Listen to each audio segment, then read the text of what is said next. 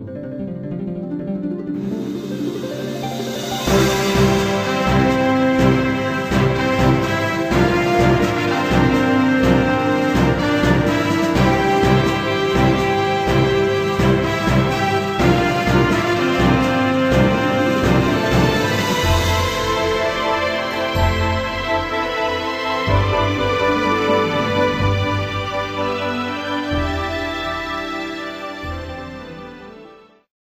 展翅高飞的学员，大家好。呃，感谢后排的领导人给我这个机会哈，可以来这边跟大家分享一下小弟我做的这几年来的安利事业。那我也希望说能够对你们有一些小小的帮助，好不好？好。哦，那听说你们昨天就已经过来这边奋斗一整天了，还有精神可以听吗？有吗？哦，那个邱钻石特地跟我交代哈，他说，呃，今天百分之九十九点九九跟我们的净水器一样哈，都是年轻人，这是真的吗？是吗？OK，好，所以呃，进来之后我也觉得我也开始年轻起来了哈。OK，那我先稍微介绍一下我自己好不好？OK，那其实呃，我是肖世荣哈，然后。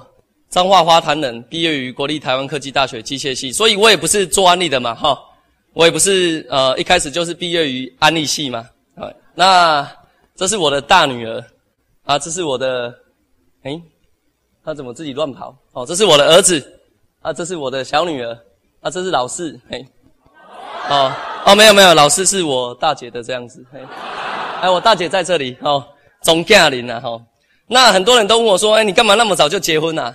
说实在的，我也是千百个不愿意哈。当我知道我老婆怀孕的时候，我也是连夜赶到台北火车站哈。但是还是被抓回来了这样。那其实做安利真的很有趣哦。我那个时候很认真在做。那有的时候可能因为很认真在做安利，可能没有什么时间可以陪家人哦。那有一次我回家的时候，看到我大女儿已经读小学一年级了，她现在要升升三年级。那时候我就看到她，我老婆拼命的骂她：“你怎么那么笨啊？谁生的啊？”哈。连这么简单的数学都不会这样子，哦，女儿很很难过啊，她哭着，爸爸，你为什么要娶她？我说，哎呀，我也很难过，我也抱着她说，还不是为了你呀，哦，所以人生本来就是苦难的，好不好？但是我们必须要去面对，可以吗？OK，是苦难吗？你们觉得人生是苦难吗？还是开心？但是老实讲哦，我还没有接触安利之前，我真的觉得哦，我哪叫排名啊？你刚才我好很可怜呐。待会会好好跟各位报告我 我有多可怜，好不好？哦，其实我今天来是给各位信心的。你会觉得说，哎，连我这样子的人哦，都能够在安利里面做成功哦，真的是呃奇迹啊，奇迹！哎，因为我自己都不相信，哎，原来我也可以在安利里面成功哦。OK，那我台科大毕业之后，其实我也只是想说，反正好好的把工程师的工作做好嘛。那也很顺利的。第一件工作其实是在内湖的一间科技园区上班，哦，然后上了班之后，一个月起薪三万二。那那时候我很拼哦，已经忘记了安利到底是什么了。那拼到就是，哇，可以带着棉被，然后去那边睡觉，然后希望的就是说，老板明年加薪可以多加一点了。结果快要到加薪的时候，我问我老板说：“哎，老板，那个加薪有到一千块吗？”他说：“呃，没有办法哎。”零呐，换句话说，我五点半过后就没有加班费，那我做到天亮也没有加班费，那我渴望明年加薪一千块，他给我 say no，那你觉得我还要继续做吗？我当然不要了，所以我就换到另外一个地方，就是呃友达光电，然后开始很努力兼差做安利这样子吼，所以一直到现在，哎，我发现了我的人生的转变真的是非常非常的大，那我会好好跟各位报告一下为什么会有这样的一个结果，好不好？哦，然后为什么我要选择安利事业？哦，其实人生你会遇到很多机会，但是到底哪一个机会才是真正有价值的？我们必须要有判断力，可以吗？哦，那我要感谢我生命中的贵人哈，肖文林跟许志斌，他他就是我的大姐，因为当初他来跟我讲安利的时候，呃，他跟我讲说，哎，世龙，反正你那么喜欢打工赚钱嘛，那不如你来做安利好了。那我就说，哦，打工赚钱很好啊，安利也不错啊，因为事实上我不知道安利是什么。那我就问他说：“那我去做安利一小时可以多少钱呢？”哇，这一题把我大姐难倒了。O P P 里面没有教哈。我大姐就说：“哎，我我我我怎么知道一小时多少钱？”哇，目标不够明确，所以我就不去上班了，这样我就没有去做安利了。所以我大一的时候就加入了，但是我有没有做？没有，因为我不知道去做可以到底可以获得什么。所以各位，你们可能今天来哦，你还不知道说，诶，那安利到底是什么？我真的希望说，透过我待会的分享，你可以好好的去聆听一下，让你更了解一下安利。我们可以因了解而反对嘛？但是不要因为误解而不去接受它，好不好？OK。哦，然后这是我那个安利的贵人，就是雷宇明皇冠大使。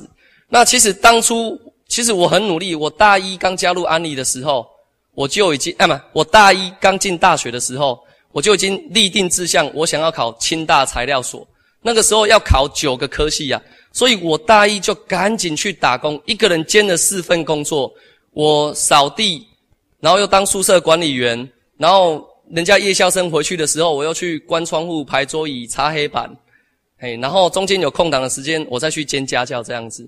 为了什么？为了就是我要准备我大四的时候要考联考，考哪一件就是清大啊。所以我是目标导向的人，我觉得呃我很清楚，我一直很清楚我要的到底是什么。但是当我在大三的时候，我一样兼了那么多工作，但是口袋都没有什么钱。我就重新在思考，就是如果我的想法跟做法都是对，那为什么我的口袋是错的？所以在那一个时间点，我得到了一个结论：为什么我会穷？就是因为我的收入不断的归零。因为每当我离开那一份工作，老板就不给我钱，不管我有多么的努力嘛。所以当我离开就没有钱，一离开就没有钱，我马上回头检视我手上的这四个工作，一离开是不是就没有钱？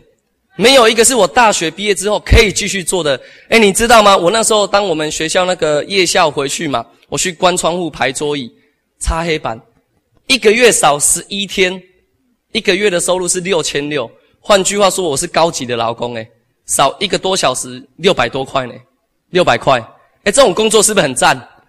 你，我很想说啊，我如果毕业之后可不可以回来再继续扫地？哦，但是没有办法嘛，没有办法。后来我才发现哦。毕业之后要兼差好难哦，所以我那个时候就在想，我在大三的时候必须做个决定，就是我这辈子到底要怎么过。所以我那时候就跟雷皇冠大使见面的时候，我只问他，到底是当去当工程师好，还是做安利好？啊，其实雷皇冠大使他也很聪明哦，他只回答我一个简单的概念，各位想不想听？他就跟我讲说，很简单嘛，假设哈，我去科技业上班。让我努力十年好了，干上了经理。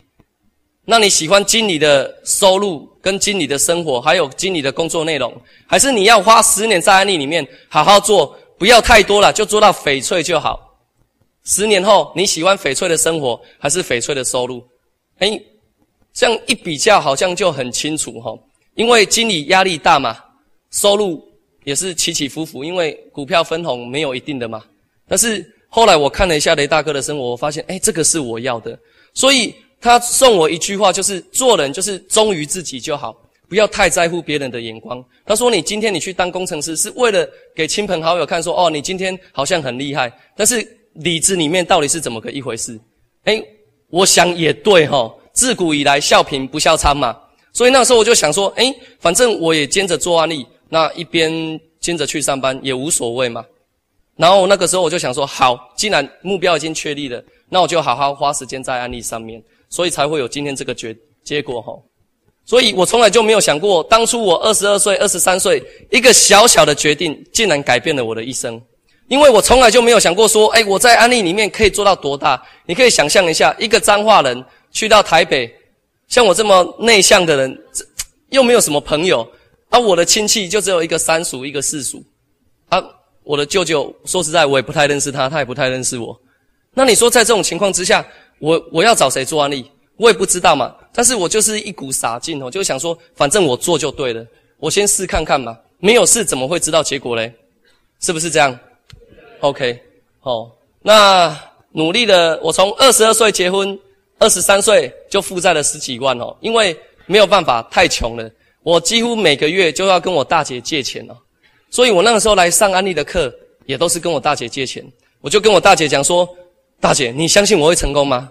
我大姐看着我，因为她那时候没有几个下线，她就看着我说：“我当然认为你一定会成功哦。”我说：“既然肯定我会成功，那你就长期投资我好不好？她说什么意思？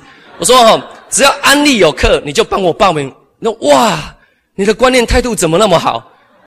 我说是啊，但是有一个但数，就是你也先帮我缴钱这样。所以各位你们知道吗？当我呃当初接触安利的时候，我们也有像这样子两天一夜的课程，也是两千多块。但是我我那个时候是穷到连房租都付不起诶，连房租都付不起。那个房东来跟我要房租哦，我就带着房东贝贝说：“哎，贝贝，你有没有看到这一台冰箱？还蛮新的吧？”他说：“哦，是蛮新的。”我说：“我刚搬进来的时候没有这一台冰箱，你知道吗？”他说：“我知道啊。”我说：“这一台是我花了八千块买来的，就抵这个月房租了。”哎，各位，你们有穷到这种情况吗？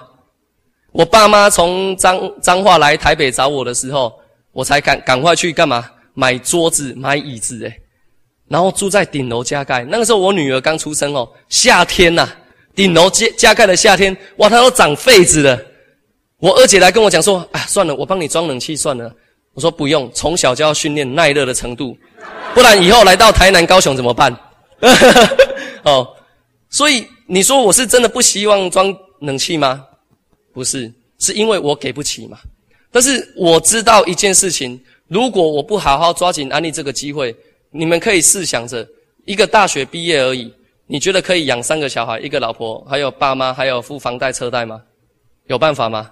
好，我待会跟大家好好分析一下，好不好？哦，所以不用可怜我知道吗？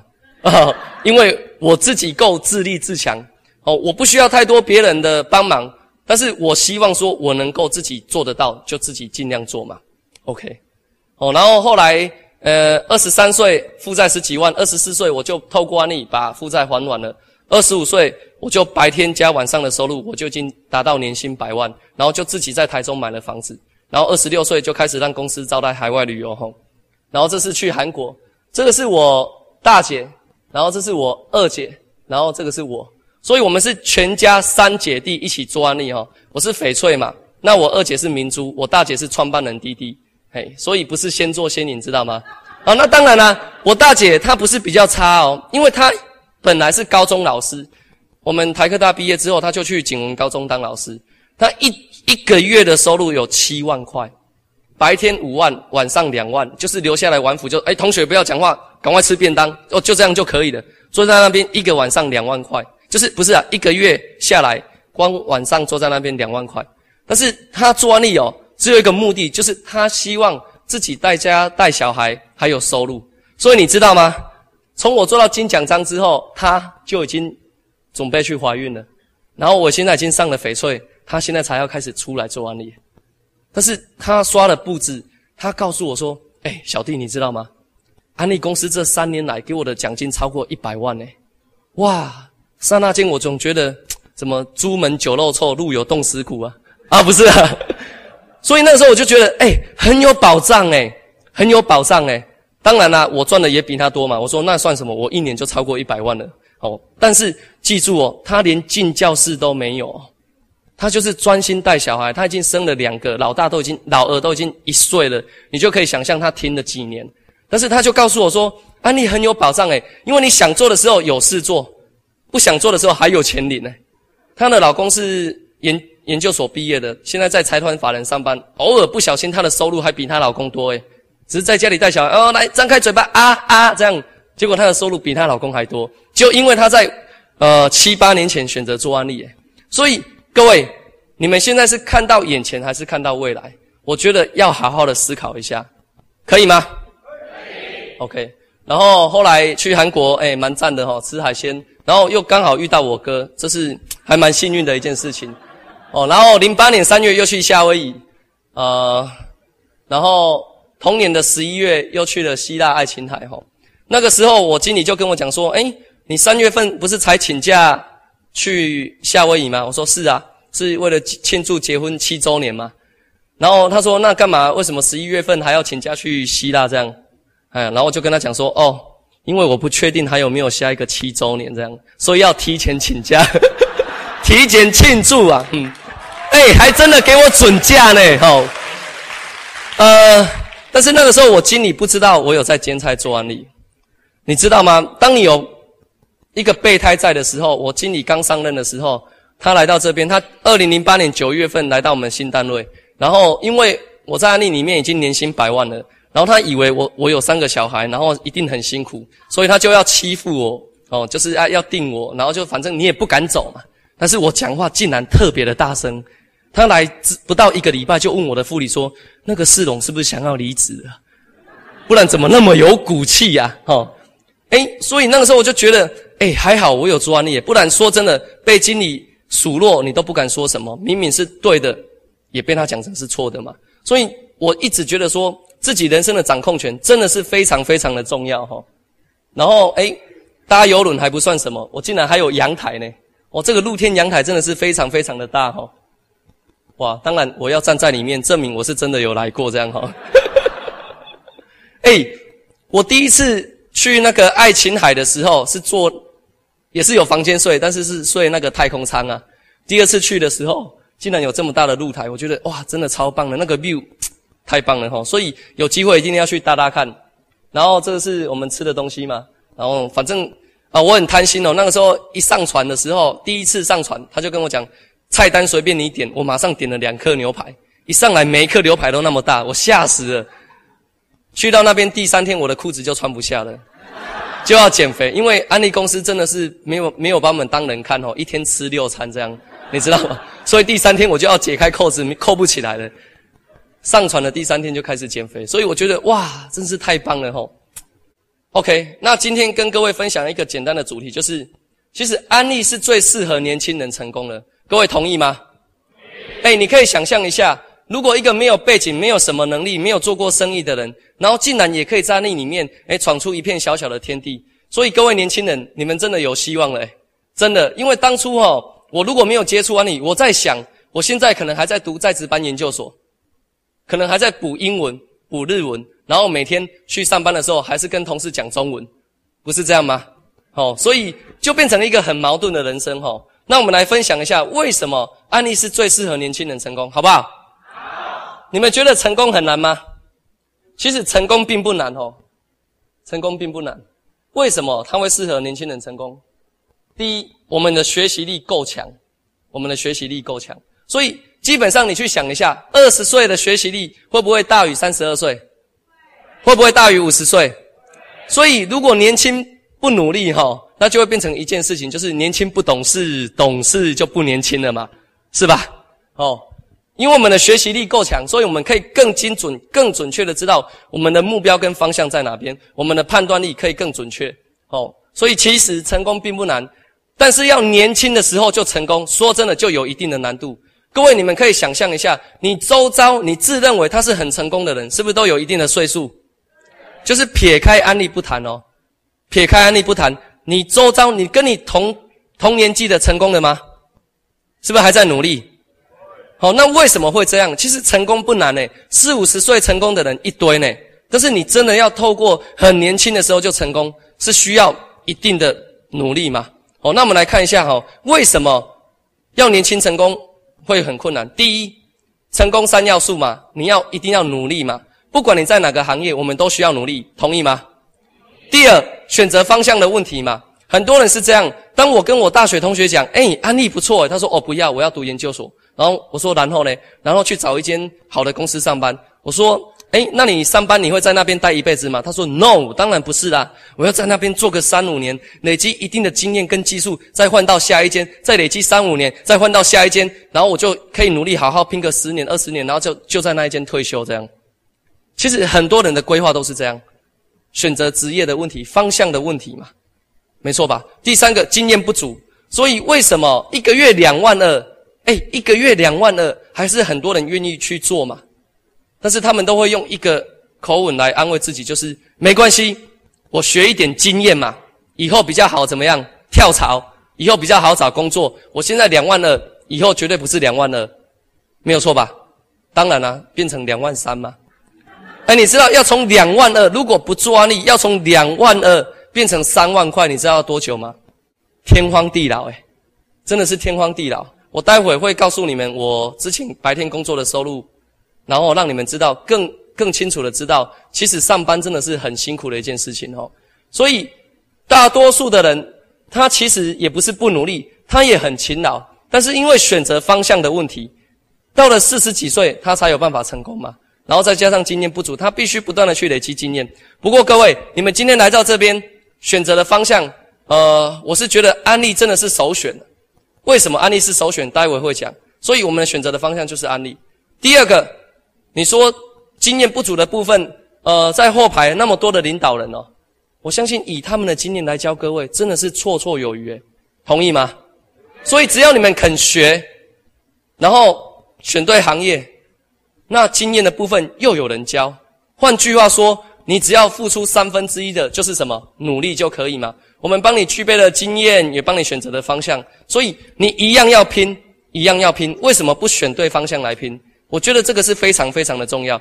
我那个时候在我们公司上班，我跟我另外一个工程师讲说：“哎，你有没有想过，我们二十几岁可以这样当工程师，等到三十几岁还要在无尘室里面这样跑来跑去？你有看过四十几岁的工程师吗？”我说：“哎，好像没有哎。”我说：“那不然我们下班一起去兼差，努力赚钱好了。”他跟我说什么？不行啊，公司不能没有我。我说：“哎呦，你那么重要啊！”哎，真的就是这样哦。结果我兼差在安利里面两三年的时间，我二零零四年三月进友达，二零零五年的八月份我就透过兼差在安利里面一个月多四万块。所以当他们很努力在加班的时候，我也很努力在加班。我也很勤劳，只是加班的地点不一样而已。结果不到两年的时间，我的收入已经是他们的两倍。我有念研究所吗？我另外一个同事他跑去念中心大学研究所，花了三十万，念了三年的在职班研究所，出来让你们猜加薪多少钱？一千块不对，两千不对，零。他说他才是领导的代志，跟我什么关系？知道吗？我在这里公开竞标好了，有没有人要买？一千万，你觉得我有可能卖吗？我放着每年一百多万，又有海外旅游，哎，一千万要不要卖？不要。所以各位，你知道吗？你们加入安利的时候，其实都有一个编号，那个编号就是你的资产。我在三年前我就用这个编号去呃台中市政府那边登记开公司行号，所以我也开了公司。这个编号就是跟着我走。我可以继承、转让，还有买卖，所以很多人都不知道哦，原来安利事业是这么的好。他一直以为他是在干嘛？从事安利事业。哎，各位，你们不是在从事安利事业哦，我们是拥有安利事业，你知道吗？IBO 的意思就是 Independent Business Owner，就是你是独立的事业拥有者。我们本来就是每一个人拥有这一间公司。哎，很多人是不是想开店当老板？那你就加入安利就好了。因为你开店，你也是要装潢、租店面，然后请人，最后一个动作还是要去招揽客户嘛，然后找人才来合作嘛，不是这样吗？但是我现在马上选择做安利，我一样，我省掉人事、店面、租金、水电的问题，我直接跳到最后一步，招揽人才跟我合作，然后建立客户群嘛，是吧？哦，所以呃，我这间公司还蛮赚钱的哦，还蛮赚钱。我的那个会计师就跟我讲，哇。你的营业额怎么从五百多万飙到七百多万？金融海啸来的时候还飙到一千三百万，今年竟然飙到两千多万，你写的冲他咪耶？王奶奶奶，我给你讲几个案例嘞。哎，真的哎，后来我跟他讲完，他也加入了。他说：“哇，你好棒哦！”我说：“还好啦，只是选择的方向不一样而已嘛。”哦，所以你们要记得哈，赶快去取得这个编号，因为这个编号会一辈子跟着你走，你一次解决祖宗三代的问题呀，真的啦。你看我的小孩子需要很努力的去补习吗？因为我从此不教他如何跟别人竞争，我教他如何跟别人合作。因为懂得做人，你就会成功。当然读书还是很重要，考不好还是要被修理，因为那是他分内的事情嘛，是吧？哦，但是他更懂得如何跟人家相处。所以你们是从事安利事业还是拥有安利事业？你是为了别人来做安利，还是为了自己？为了自己嘛，对不对？哦，所以我们一个小小的结论，送大家这十个大字，走出去这个大门，听过了就算了，但是这十个大字一定要谨记在心，不管你做什么，一定要遵守这个原则，可以吗？第一，一定要怎么样？为什么要越做越轻松？很简单嘛，如果你觉得你现在的状态没有办法做完，你我很忙很累，那我问你哦。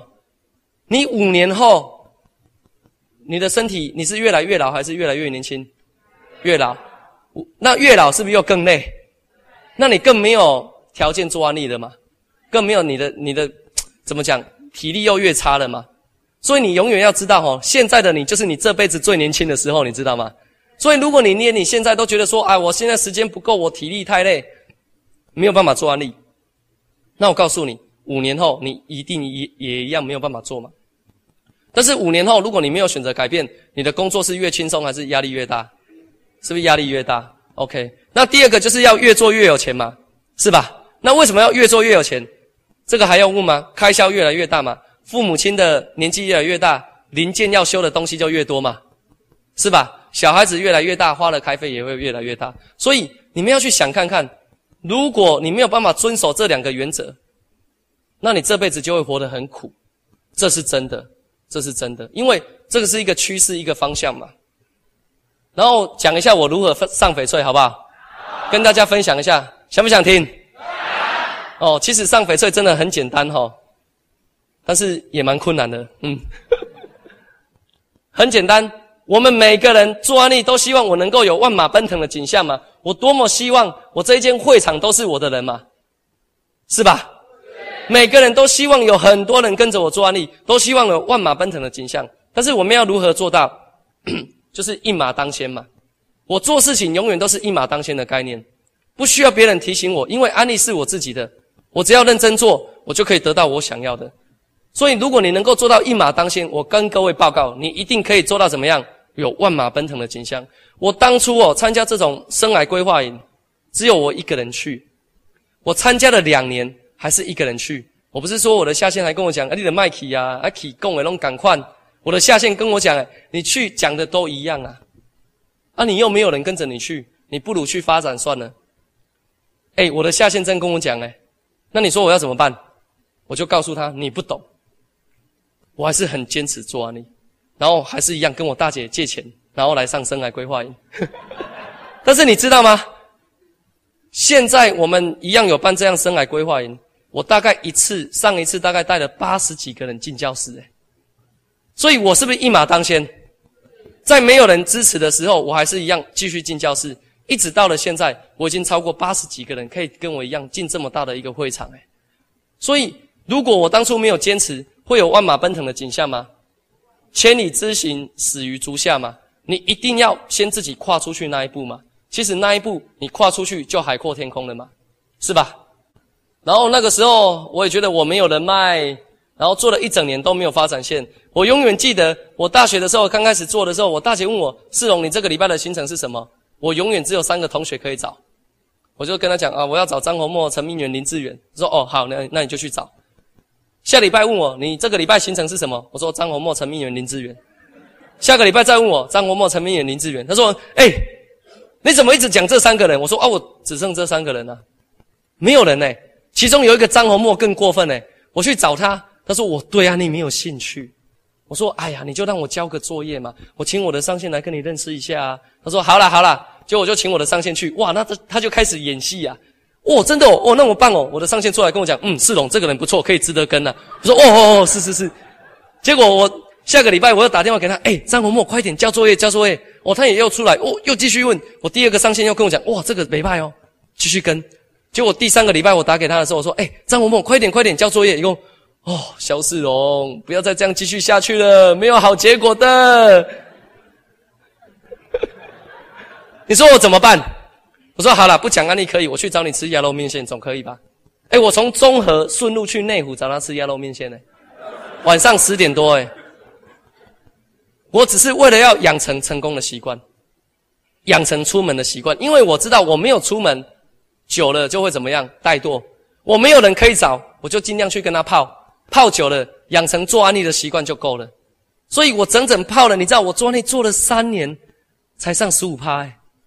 我二零零五年的六月上十，大概才十二十五，但是我二零零五年的八月份上了二十一之后，到现在都没有掉下来过。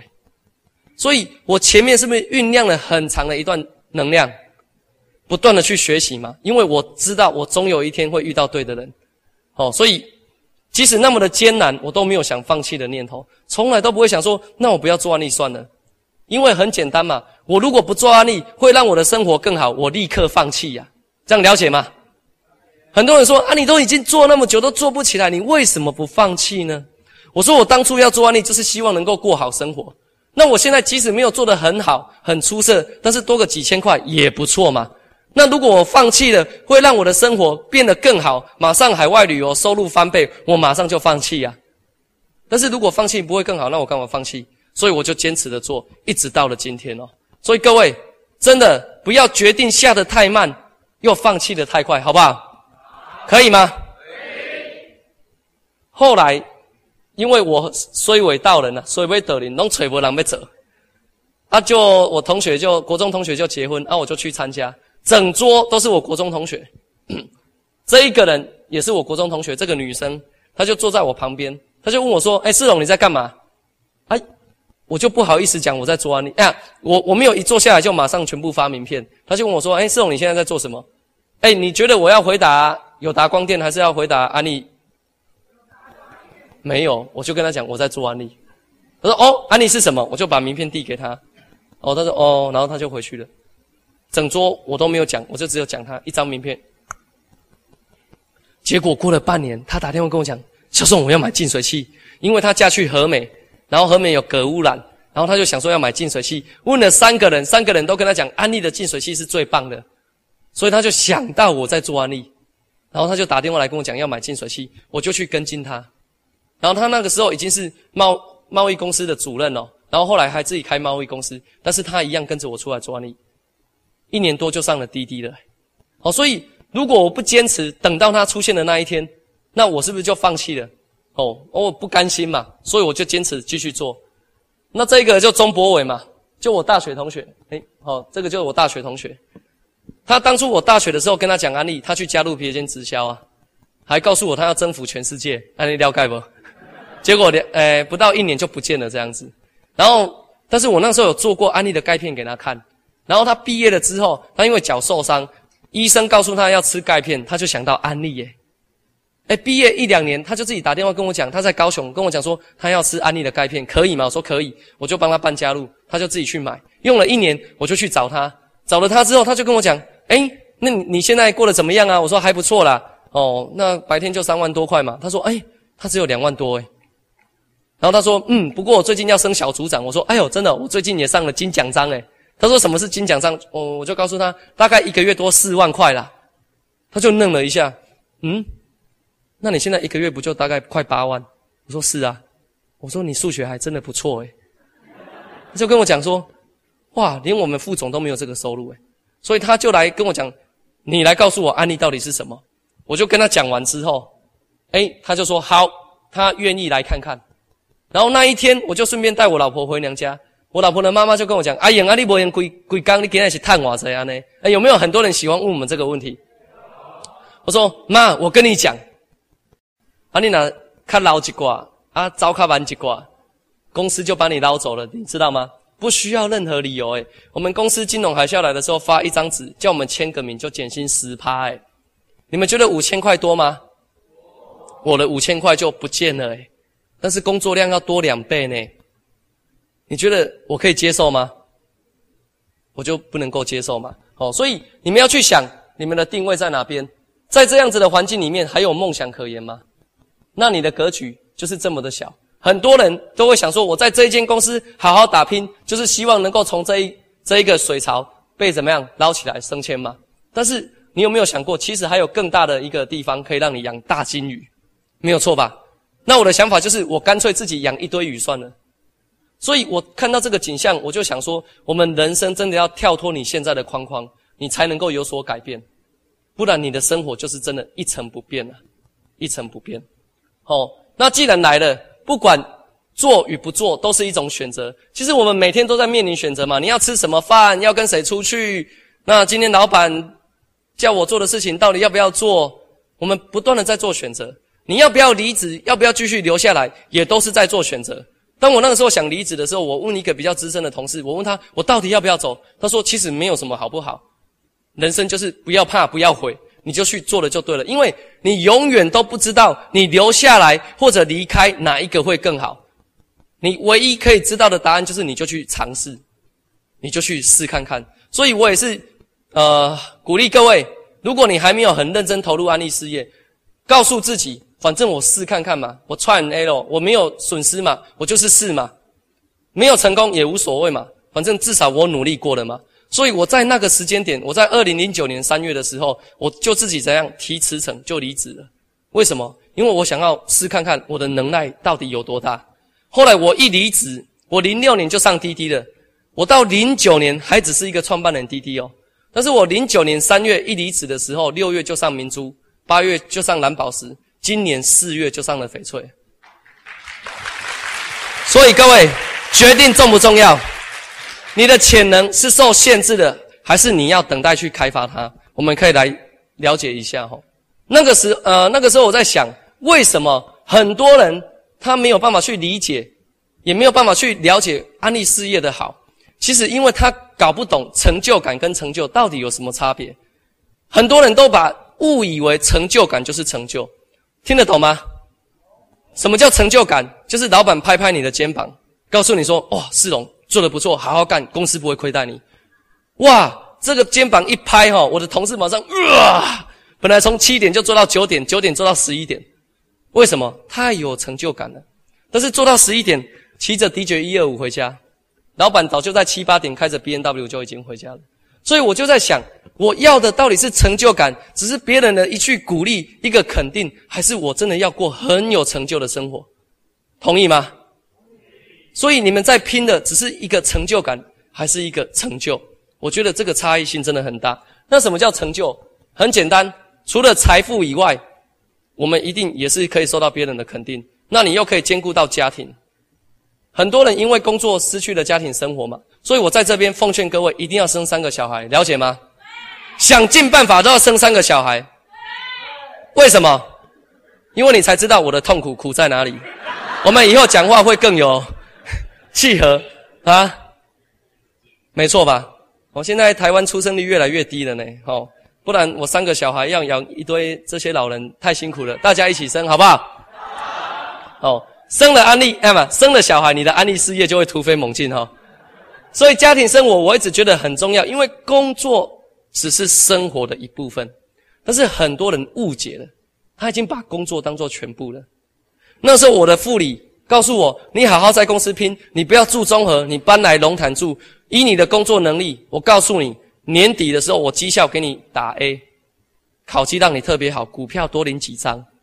哎，我才进去三个月而已，我就告诉我的副理说，No，我说哈，我每天来回台北龙潭一百公里，为了就是赚钱，但是我赚钱的目的是让家里过更好的生活，让我有更好的生活品质。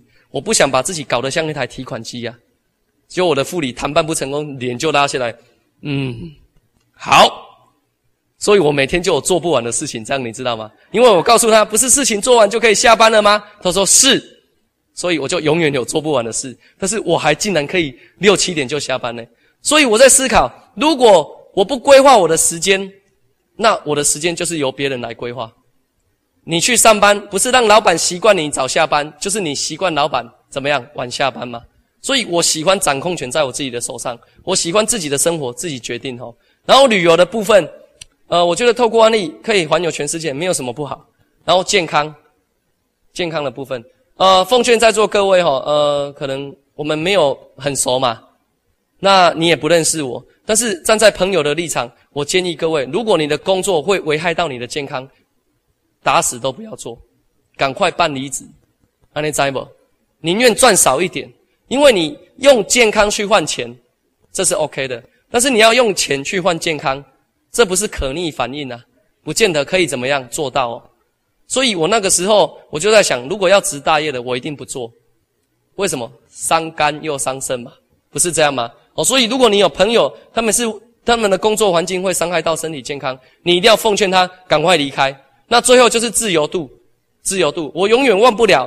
当初我刚开始做安利的时候，我爸爸反对我，伊讲哪知呀？你要做安利吼，特别给你栽培个读大学啊，各中毕业的当去做啊。哇！我就看着我老爸说：“哎，老爸，还有人小学没毕业就做得很好了呢。”后一气姐有没有中风啊？那，有一天我去做安利，我很开心，我很兴奋，回到家，然后就看到一个很奇特的景象，就是我我爸跟我二姐父女俩两个那个啊皱着眉头，我说怎么啦？发生什么事啊？我二姐就说：哎呀，因为读完财经系出去不知道干嘛，薪水太低又不想做，太高了又应征不上。我说没关系嘛，还有安利嘛，哇！我大姐做安利就算了，我我也做安利，我又当着我爸的面前说：“二姐来做安利嘛。”你说我爸气不气？哦，气耶！他很气，气到就是抓冲出去啊，就是离开家门跑出去。哦，当然要他跑出去啊，不能我跑出去，知道吗？哦，因为我跑出去就不回来，他跑出去还会再回来哈。他跑出去抽了几根烟进来就跟我讲，就坐下来。我说：“老爸，我们谈一谈好了。”我说：“吼。”依我这个年纪哈，那个时候我大概才二十三岁嘛。说依我这个年纪，我说我问你三个问题就好。依我这个年纪，应该去打篮球、逛街、看电影，然后你给我钱养我吗？不是这样吗？哎，我看我同学都是这样哎。哦，那为什么我去学习，我想要改变？哎，扁端的笑过来了呢？我比别人勤劳还要被念，这个完全不符合常理吧？好了，我就半推出，我不要抓你，你每个月给我一万块算了啦。我爸说：“嗯，OK，你还是去做好了。”我说：“第二个问题，我说第二个问题，你你说安利不好嘛？上班比较好嘛？上班工作很稳定，收入很稳定嘛？我说哦，你能够帮我找到一间公司，每年加薪幅度三趴就好，然后保证三十年不会让我失业吗？那万一我去工作了，做到十五年了，我的年纪三十五岁了，突然老板叫我离开。”你可以养我们全家人吗？第一，有办法帮我找一个三十年不失业吗？第二，如果万一失业了，老板叫我不要去上班，我还要再去上班吗？如果不去，你会养我吗？他说：怎么可能？我说：哎，你是我爸哎，你都不可能养我，那谁来养我？所以我要不要为我自己的未来做准备？所以我问完这三个问题之后，从此他就没有再反对我做安利。然后有一天，我开着车，开着车子载着他，他说。你今晚是探我噻？我讲无话噻，几千块啊！你讲，哼，我最痛恨一些人为了一些蝇头小利，忙得晕头转向。嚯！挑战我，我就说，对呀，你怎么知道我那些同事就是这样，为了一些蝇头小利，忙得晕头转向？老爸，你怎么那么了解安利的价值啊？哦，所以我爸就不想跟我讲了。哎，我一直做到了金奖章，我说，老爸，我上金章了。他说，卖搞空黑。哎，有没有关系？但是他去到我的家里，他说：“哎，你怎么有钱买这些家具？”我说：“安利买的。”说：“哈，安利可以赚到钱哦。”我说：“你说嘞，你坐的这一张沙发就是安利买的。”所以别人的想法重不重要？他当初也是关爱我嘛，他希望我能够好好当一个高级工程师嘛。但是我要的不是工程师的生活嘛，所以自己的生活自己决定嘛，是不是这样？但是别人。通常就是把自己的梦想交给别人别人的两片嘴唇嘛，啊，还不好，还没当诶的歪者了嘛。但是我的想法就是，我有经过判断，这个是可以做的，OK。然后我人生有两个转捩点，第一个就是我在想，我到底要继续过日子，还是要过生活？第二个，我希望能够打造出属于自己的资产。那什么叫生活？其实这个就是我去那一趟爱琴海之后回来之后，我就告诉我自己，我不想再上班了。如果我能够睡到自然醒，能够每天做我想要做的事情，想去哪里就去哪里，我干嘛还要上班？我干嘛还要上班？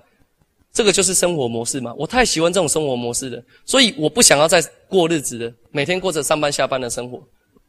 第二个资产的概念，六八三九一九九的意义是什么？哎，知道这个数字是什么吗？这一期乐透，你回去把它加减乘除开根号，就可以算出来，了解吗？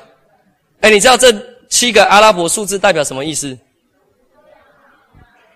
就是当初在七八年前，我用一千块买了这个未上市股票，知道吗？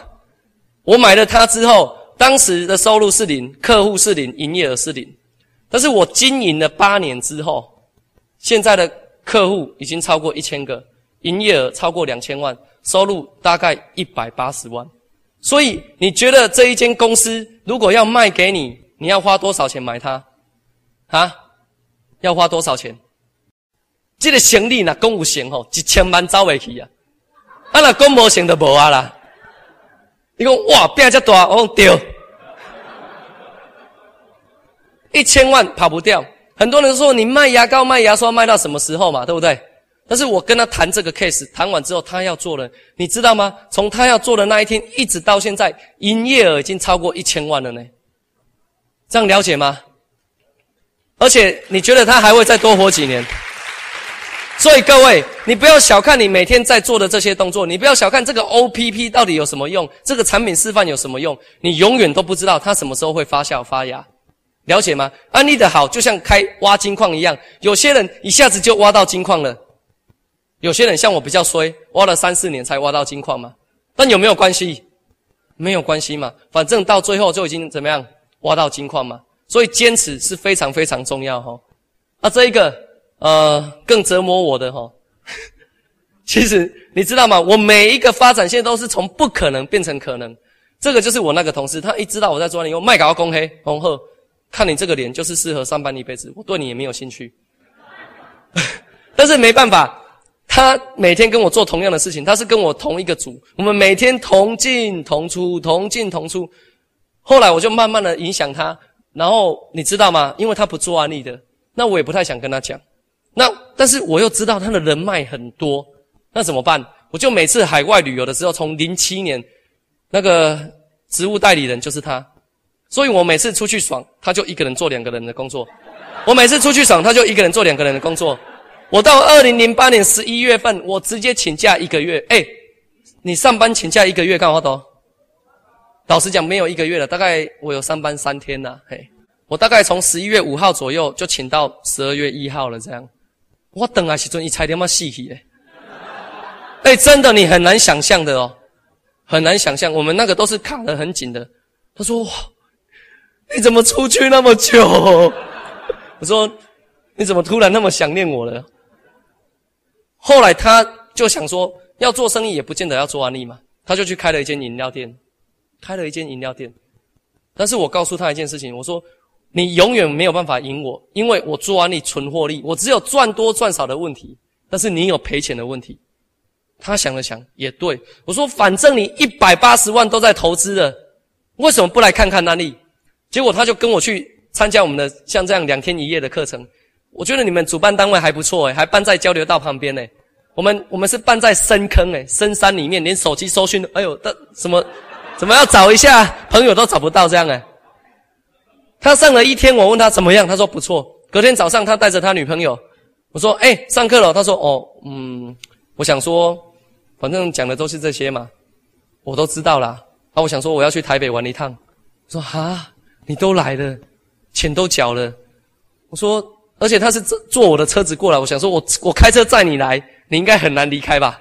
结果他说：“不用，我包计程车出去。”他包计程车从深坑坐出去台北市玩，玩了一天。你说会不会让我伤心难过？我很气耶。然后后来回到公司，我就跟他讲：“哎呀，我们可以进教室去看看呐。”讲了三四次，他说：“好了好了，我今天陪你去。”我说：“哇，太棒了！”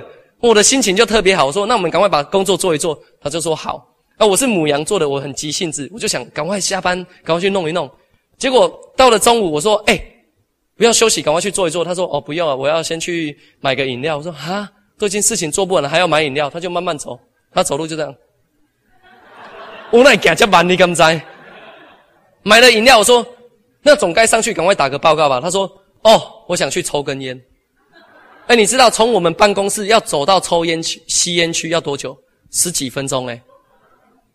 他每次吸一根烟哦，都吸了半个小时，又再慢慢走回来，一个小时又过了。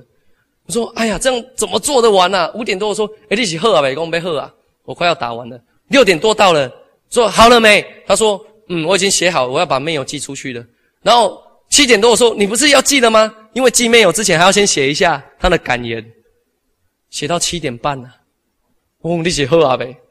他就转过来跟我讲说：“阿伯，你先起好啊啦。”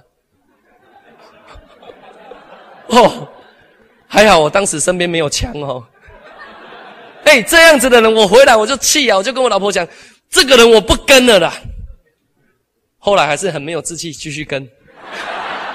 结果他竟然出来做了，他去年十二月出来做，哎，零八年十二月出来做，零九年的六月上二十一，十二月上滴滴，今年是创办人滴滴，底下又有一个滴滴耶。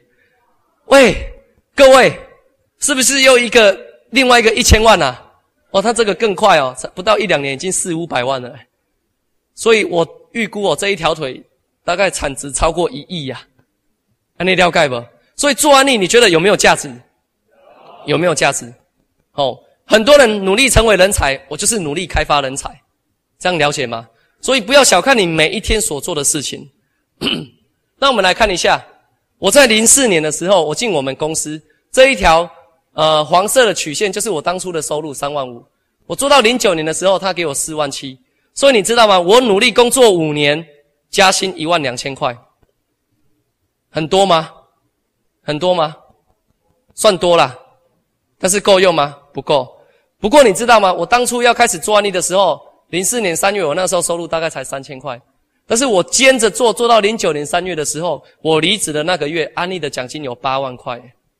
那你就知道了，那个时候我还没走嘛，白天八万，哎，你喜不喜欢八万块？你你喜不喜欢一个月有四万七？喜欢吧？那你会不会更喜欢八万再加四万七？哇，超喜欢的，对不对？哎，所以我说真的还蛮怀念以前的生活哈。哦，一个月十万吧，那你就赚了呢，真的很棒哎。所以安利真的是让我们一加一不是二选一哦。谁说很忙就不能做安利？安利是适合很忙、没有时间、没有人脉、没有口才的人做诶。各位你们知道吗？因为我很忙，我才需要一堆人跟我合作嘛。我没有口才，我就找口才比我好的嘛。我没有人脉，进来先学习做人嘛。啊不，我家里十几岁啊，我无朋友，你等于刚刚跟恁爸讲，啊，你回去，老爸，我活了三十岁了，都没有朋友。你好意思讲吗？是不是要赶快来学习如何做人？哦，那当然了，有一个更重要的，就是你看这个箭头。零九年三月我离职的时候，四月份公司就不给我钱了。我在那边努力工作五年呢，训练多少工程师跟线上作业员，至至至少超过一两百个哦。但是我一离开公司，马上不给我钱。但是呃，一直到现在，我安利每个月的收入已经超过十万块以上了。所以。到底值不值得做？其实，呃，我不喜欢看广告，我只喜欢看报告嘛，没有错吧？别人讲好或不好不重要，重点是实际上里面是长什么样子，我觉得才才是最重要的嘛。哦，所以我在二零零九年的三月三十一号买回自己人生的发球权哦。哎，怎么来生加西朗啊？怕唔丢一样？哇，连来生都买回来了，哎，也不错嘛。连来生都买回来了哈。因为太紧张了，我问邱钻石说：“哎，我要演讲什么题目？”他说：“你就讲安利的价值跟愿景就好。”题目这么简单，我说题目很简单，就越难讲啊！哦，所以特别的辛苦。昨天两点还在打报告，你敢知？哦，所以到底能够做什么，能够让我们提早享受生活，然后可以提早实现财富自由，然后可以过着有钱又有闲的生活？各位。这样子的生活，我不知道是不是你想要的，但是你必须要忠于自己，问问自己这一句话：如果这个生活不是你要的，为什么你不选择改变呢？我永远记得，我有一个同事，他清大动机所的，哦，就厉害耶，就搞读册，你敢知？但是他就进来，一直觉得说啊，这个人怎么样啊，老板不公平啊，一直骂，一直骂，一直骂，一直骂。结果吼，他实在骂到吼，已经骂了半年了。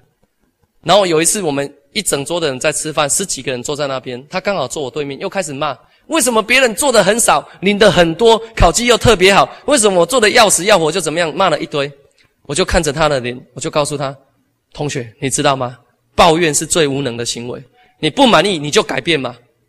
后来他就真的改变了，他考去跑考台电呐，从四万多变三万多这样。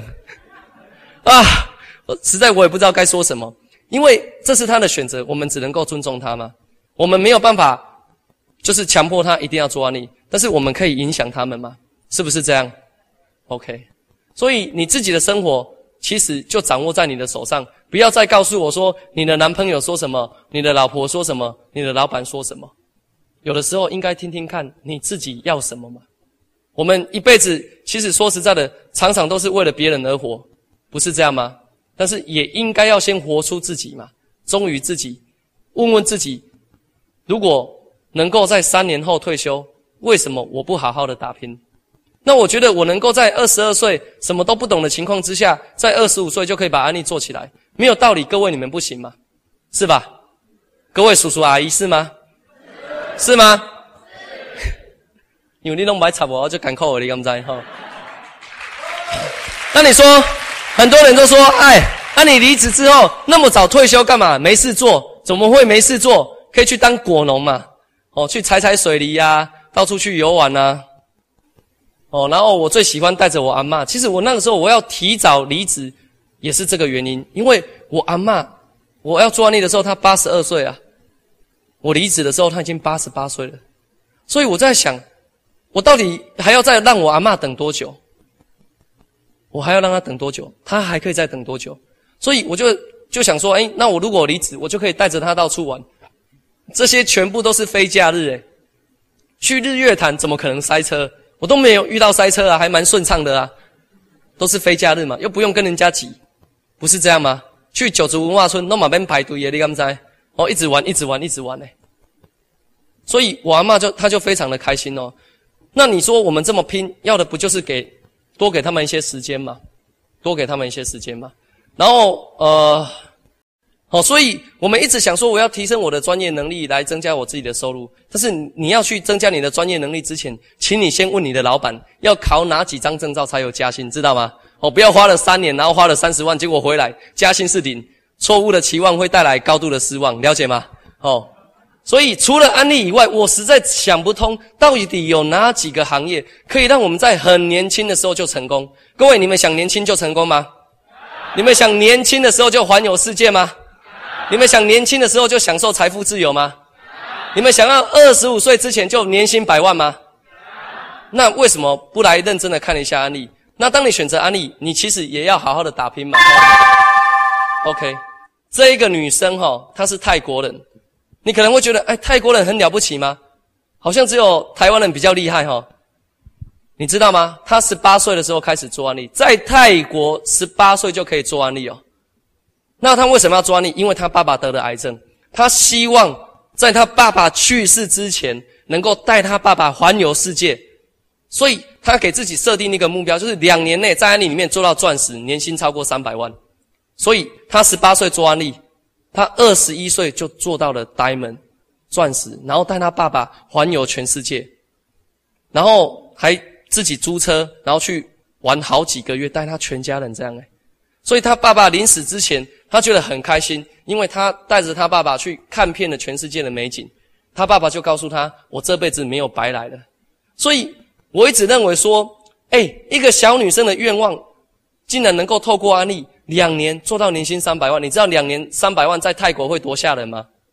是非常非常了不起的成就。但是我后来认识了很多泰国的朋友，哈，不知道是不是因为长相特别像泰国人，哎。我认识一个二十七岁的泰国人，他是钻石诶，他哥哥跟我同年纪是双钻石诶，他底下又有一个二十一岁的钻石诶，哦，所以那个时候我就发现，哇，原来在泰国他们十八岁就开始很认真的在创业了。但是我反观台湾的年轻人，二十五岁弄搞工，我个就笑人呢，我个唔那唔那代钱呢，三十岁还在啃老族诶。问爸妈家里多一个饭碗会怎么样？啊，你养我那么久了会怎么样？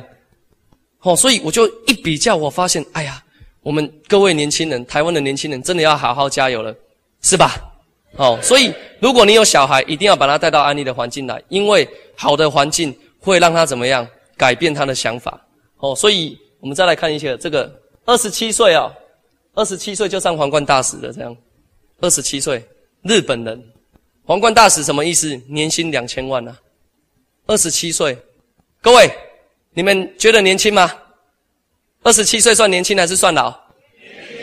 所以安利是不是很适合年轻人成功？只是别人可以做到，我相信我们也可以做得到，同意吗？只要我们肯努力，加上有经验的领导人，再加上选对行业，我们同样可以跟他一样，二十七岁就很。很有成就，你知道这个人，他之前是在川普底下做事情的，他是日日本人，但是英文一流的。这是我在开发菲律宾市场的时候跟他认识的哈。我觉得他也没有长得比我帅啊，但是口袋还蛮深的。他有一台保时捷，哇，我就觉得那你插下嘴哈，OK。来，那我们开始进入今天的题目，好不好？其实我们每天已经很习惯了，出门不是向左走就是向右走，已经很习惯骑同样的一条路到同样的地方上班。哪一根电线杆写的“阿弥陀佛”，哪一根电线杆写着“天国将近”，哪里有坑洞，哪一个红绿灯如果没有冲过去，下面会连续停三个红绿灯，都很清楚，是不是这样？但是我们每一天都往左边走，或我们每一天都往右边走，从来都没有停下脚步来想看看，到底还有没有另外一条路？人生最大的笑话就是你每天做同样的事情，跟同样的人讲同样的话，却期待会有不一样的明天。我告诉各位，那是不可能的事情，那是不可能的事情，除非你改变嘛。所以，我们今天来到这边，不管你是不是选择做安利，我相信我们都有一个共同的理念，就是怎么样坚持过好日子，是吧？你们想不想坚持过好日子？还是要坚持上班，坚持过苦日子就好？哦，应该没有人想要这样子嘛，没有人想要这样。哦，然后今天有来的。那就看看吧，因为是人生的另外一个选择。那你可能有约一些新朋友来，但是他可能有事要加班，或者要陪女朋友，或者要去看电影，那也没关系嘛，放鸽子就算了嘛，对不对？那至少有来，既来之则安之，给自己一个热烈的掌声，好不好？因为我们都选择了改变嘛，同意吗？那我认识安利，其实我很早就知道安利了。我小三的时候，我妈妈就跑进来跟我讲说：“思荣，我跟你讲，用这一条牙膏，我们会变黑牙。”所以我就把狮子牌牙膏换成安利牌牙膏，刷不到三天呐。我妈妈又跟我讲：“叫这灵芝卡紧呐。”哎呀，动不几条 K 歌也顾哎，是不是这样？所以很多人都知道安利。那我高三的时候，我大姐就已经跟我讲啊，你就办会员啊。大姐创业，我说好，我就办。那大一他就找我来做，我也没有做。但是我从大一就开始用，因为我想说，我本来就在用，那我就用用看。那我一直用用到大三嘛，就是刚才我讲的，我已经兼了四份工作了，口袋都还是空空，那完蛋了，这不是我要的。所以我就开始进教室加减做。我想说，如果能够透过兼差，一个月多个三五千块，哇，哎，学生一个月多三千块五千块，是不是很赞？真的很赞呢。哦，我就加减在做这样子，然后一直到了去上班之后，才真正的下定决心哦。所以，如果你安利做不好，是表示你还没有下决心，这样了解吗？因为我前面三年说真的，只是来上课，然后当一个三叉牌的学员，就是双脚双交叉，双手交叉，眉头交叉，然后想着说，哎，台上的人讲的也没有比我好，我去讲一定比他更好，然后就开始打瞌睡，哦。所以千万不要打瞌睡，好不好？哦，我不希望有现世报哈。所以我的过程就是这么一个简单哈。你知道吗？当我那个时候结婚的时候，我所有的同学都场外下注跟我讲：“世龙，你一定撑不到两年就会离婚了。”我说：“哈，为什么？”他说：“很简单，贫贱夫贫贱夫妻百事哀嘛。哎，救急不救穷哎，每个月跟人家借钱过生活，夫妻会不会因为钱吵架？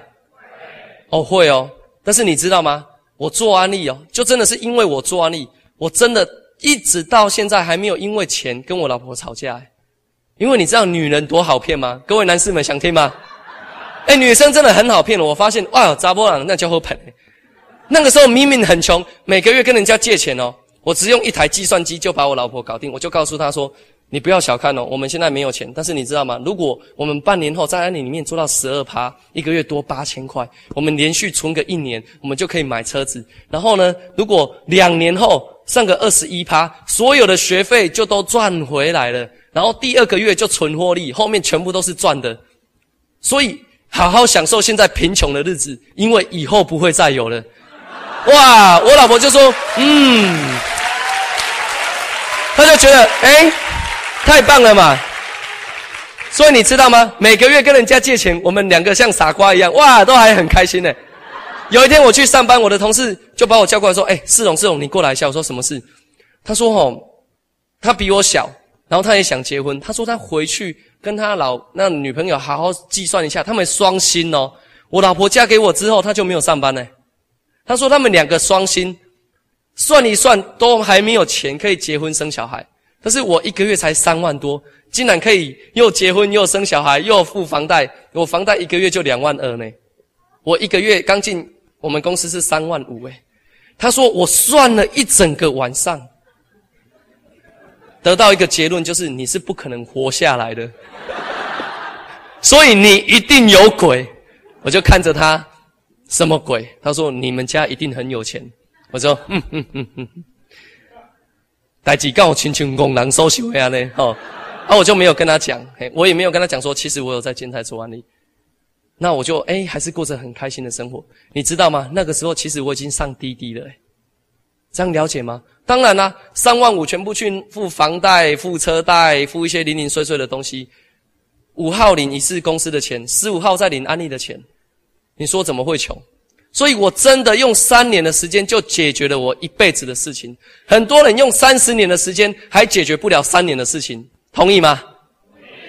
哎，我用三年，我从二十二岁拼到二十五岁，我这辈子最苦的时间已经过了。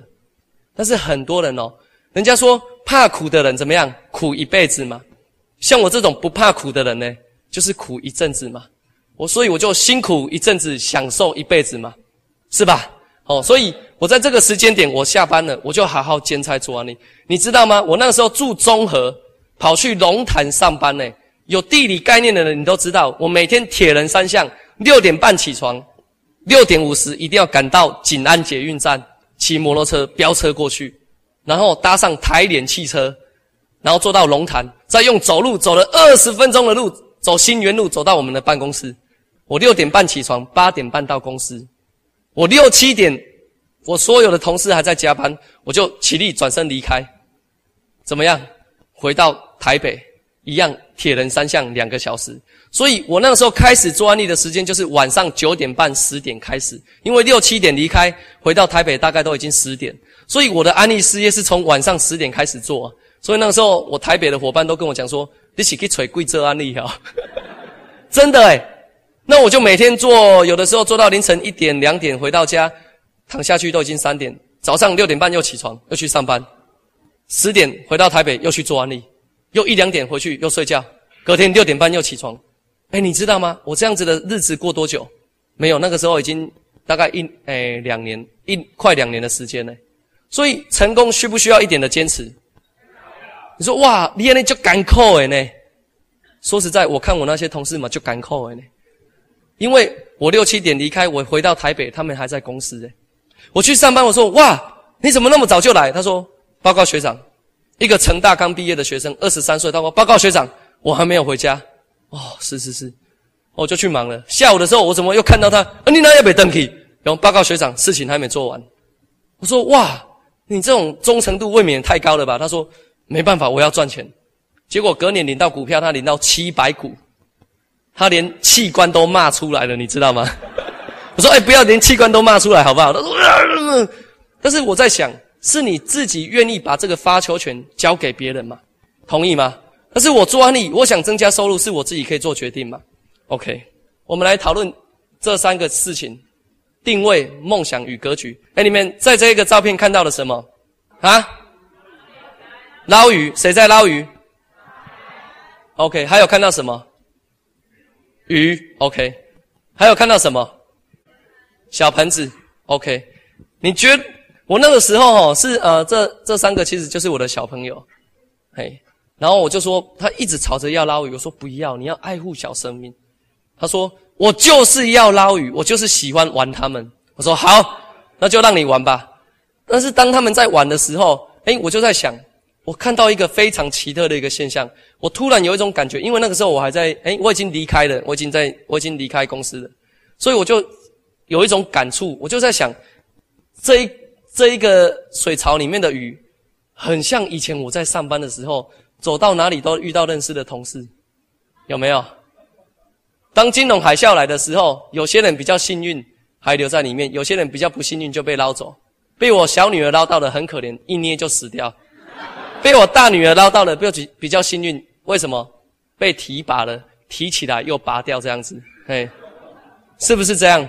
然后我们所知道的世界就是在这一个框框里面，所以你的定位到底在哪里？各位，你们在公司里面，你到底是捞鱼的那一个人，还是被捞的那一条鱼？哦，我没有说哈。那你会不会看到人家要捞你，要不要赶快跑？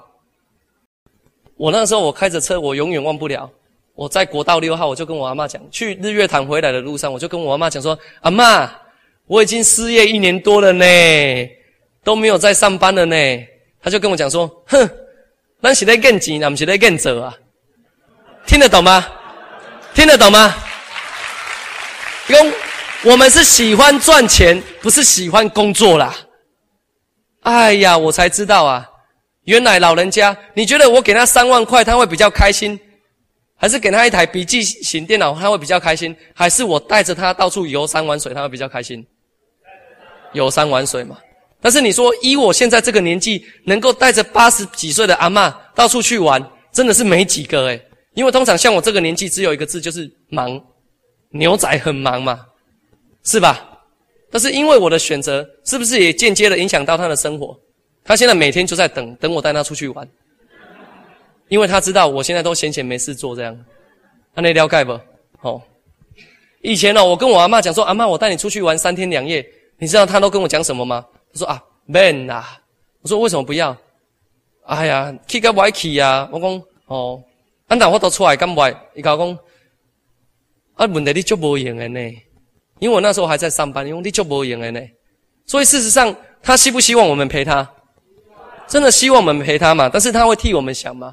哦，所以你看我阿妈笑得开不开心？哇，他那种感觉，因为我逗他开心呐，带他到处去玩呐，因为他知道我带他去玩的地方不会很陡，哦，然后我又我我又用那个推车去推着他到处去走，他就觉得很棒。像有一次我带他去中台禅寺，哎，去中台禅寺会很了不起吗？没有，对不对？其实他很多人都约他要去中台禅寺，但是他因为自己一个人要坐游览车，他不敢去。因为去要爬坡，他也爬不动。结果我那一天带他去中台禅寺，他竟然跟我讲说，很多人约他来，但是他都没有来，因为他不敢来。但是我带他去，他就觉得很开心。为什么？因为我就用一台轮椅叫他坐着，我就推着他到处跑。哦，他就觉得哇，太棒了！他回去终于可以跟左右邻居说，哎，他也去过了这样子。所以那种感觉其实是用钱买不到的嘛，是吧？那你也可以想看看，你们家的父母或者爷爷奶奶是不是也很希望你能够这样带着他们到处走？没错吧？哦，好，那节目已经进入尾声了哈，送各位成功的秘诀，好不好？其实呃，为什么外面很多人做案例没有做得很成功？但是为什么坐在里面的人可以做得很成功？其实成功是需要方法的嘛，但是失败也有很多理由嘛。那各位，你们是要找方法还是要找理由？真的吗？这种声音像找方法啊？是找方法还是找理由？找方法。红豆泥，红豆，OK。一直跟我讲红豆，红豆，我说绿豆，嘿，OK。其实你成功一定会遇到这三件事情。第一，会有瓶颈，但是不要忘记了，很多人很害怕遇到瓶颈。哎，以前没有做案例都没有瓶颈，你的同事也没有瓶颈，但是自从你做了案例之后，瓶颈特别多。你有没有发现？哎呀，怎么突然遇到那么多困难？但是我告诉你，你把一个瓶子玻璃瓶拿起来看，当你看到瓶颈的时候，是不是也代表你快要怎么样接近瓶口了？了解吗？那为什么你的朋友没有瓶颈？因为都他他都还在瓶底呀，所以他永远都不会碰到瓶颈。所以遇到瓶颈是不是好事？很多人碰到瓶颈，他。不愿意往上冲，他却怎么样？放弃了，又回到瓶底舒适圈，永远就像井底之蛙，跳不出来嘛？不是这样吗？所以我们选择改变，我们选择学习，就是为了要突破瓶颈嘛。当我们接近瓶颈，越接近它，我们越突破它，你就越能够海阔天空。所以各位，遇到瓶颈是好事还是坏事？好事。以后遇到瓶颈的时候，跟自己讲：“哎呦，太棒了！我又更离成功更靠近了一步嘛。”是吧？所以不要羡慕那些没有瓶颈的人，因为没有瓶颈会有危机呀。你是喜欢瓶颈还是危机？瓶颈嘛，因为瓶颈，哎呀，人就是这样嘛。柳暗花明又一村嘛，对不对？哦，OK。然后你要成功，你必须要找对人做对事。找对人并不容易，但是可以像我一样用时间来等待对的人出现吗？没错吧？但是，当你没有，当你还没有遇到对的人的时候，你没有很认真学习，当对的人出现，你有办法做对的事情吗？没有办法。所以很多人不懂得为什么我们要每会必到，然后每到必会。他一直认为我又没有人可以讲，我又没有人可以跟他讲安利事业，我干嘛要一直不断努力的学习？其实养兵千日，用在一时嘛，不是这样吗？当还没有遇到对的人的时候，我就拼命怎么样学习对的事情。就像我刚才讲的。哎，我只不过做对三个人而已嘛，所以我就年薪百万嘛。但是因为我不断的在累积对的事情，所以当我遇到对的人，我能够做对的事，马上就把他们影响出来。哎，你们会希望现在到处打混啊，啊，约了不来，来了不做，做了又不久哦，然后自己爱来不来这样子，常常缺课。然后当你遇到有人要做，你就支支吾吾，机会又流失掉了嘛。我们不要做那种人，好不好？哦，所以。成功的第二个法则就是你必须要找对人做对事。第三件事情就是简单听话配合照着做。很多人都说啊，我知道了，要简单听话配合照着做嘛。哦，他是简单听自己的话，配合家人的时间，然后照着自己方法做嘛。这样会成这样会成功吗？有可能成功吗？不可能的。所以他就不简单不听话也不配合也不照着做嘛。所以安利是简单的，但是你要真的融入这个环境就不简单，是需要时间的，是需要有安利的文化的，这样了解吗？所以如果你能够做到简单、听话、配合、照着做，永远相信你的推荐人不会害你吗？因为他要上钻石，要不要帮助你上滴滴？他会想尽办法帮你的嘛，所以你也不用太担心，完全的信信任他，好不好？好，来。放大目标与动机，哈，呃，一定要预见自己的未来。就像我当初才二十二岁，虽然每天负债啊，我还是告诉我老婆，现在好好享受贫穷的生活。